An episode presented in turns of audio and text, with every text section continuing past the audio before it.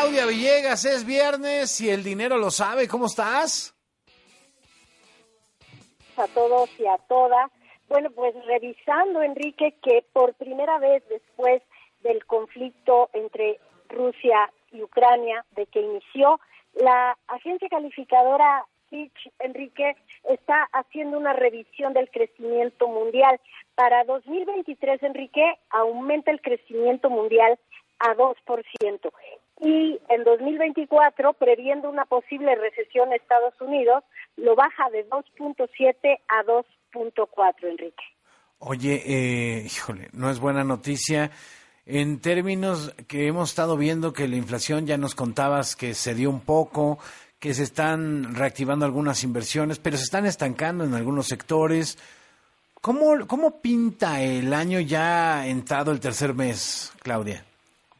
Enrique, el Producto Interno Bruto de nuestro país se recuperará por este impacto del nearshoring.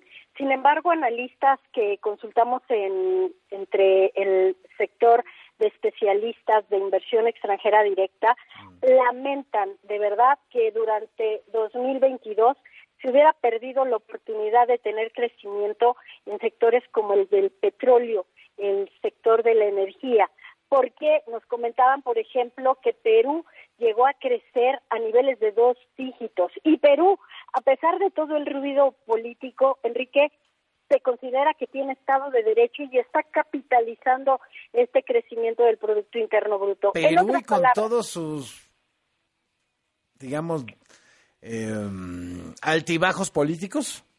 Yo me sorprendí también igual que tú, Enrique, porque yo decía, bueno, es que nosotros tenemos otra percepción.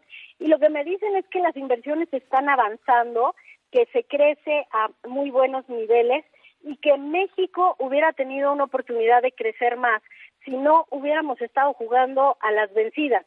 Que en 2022 se va a crecer, bueno, pues en niveles superiores, 3%, pero que se perdió una oportunidad que no debemos ahuyentar la inversión y que estos temas, el de el legislador estadounidense que pide una intervención, también los pronunciamientos tan tirantes del gobierno mexicano, pues generan una especie de, de camisa de fuerza para la inversión. Entonces, Enrique, los números están de parte de la economía mexicana por el tema del nearshoring, pero tenemos mucha tensión todavía.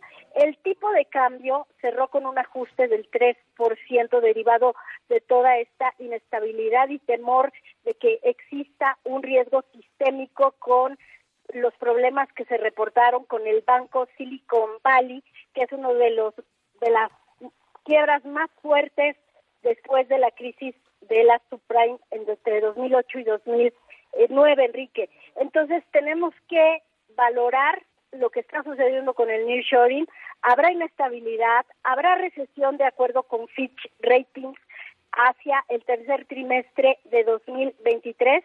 Entonces toca a la economía mexicana pues cuidar mucho la inversión y el ambiente, Estado de Derecho y respeto de alguna manera a las reglas que vigilan la inversión en y en esta semana tan complicada en materia de seguridad y Estado de Derecho, nada más con lo de Tamaulipas y el caso de Ejército Espía, ¿no? Imagínate nada más de qué estamos hablando. Claudia, te mando un abrazo, que tengas excelente fin de semana. Muchísimas gracias, un abrazo a todos y a todas, Enrique, gracias. Claudia Villegas es directora de la revista Fortuna. Arroba la Villegas 1 en Twitter por si quiere preguntarle más.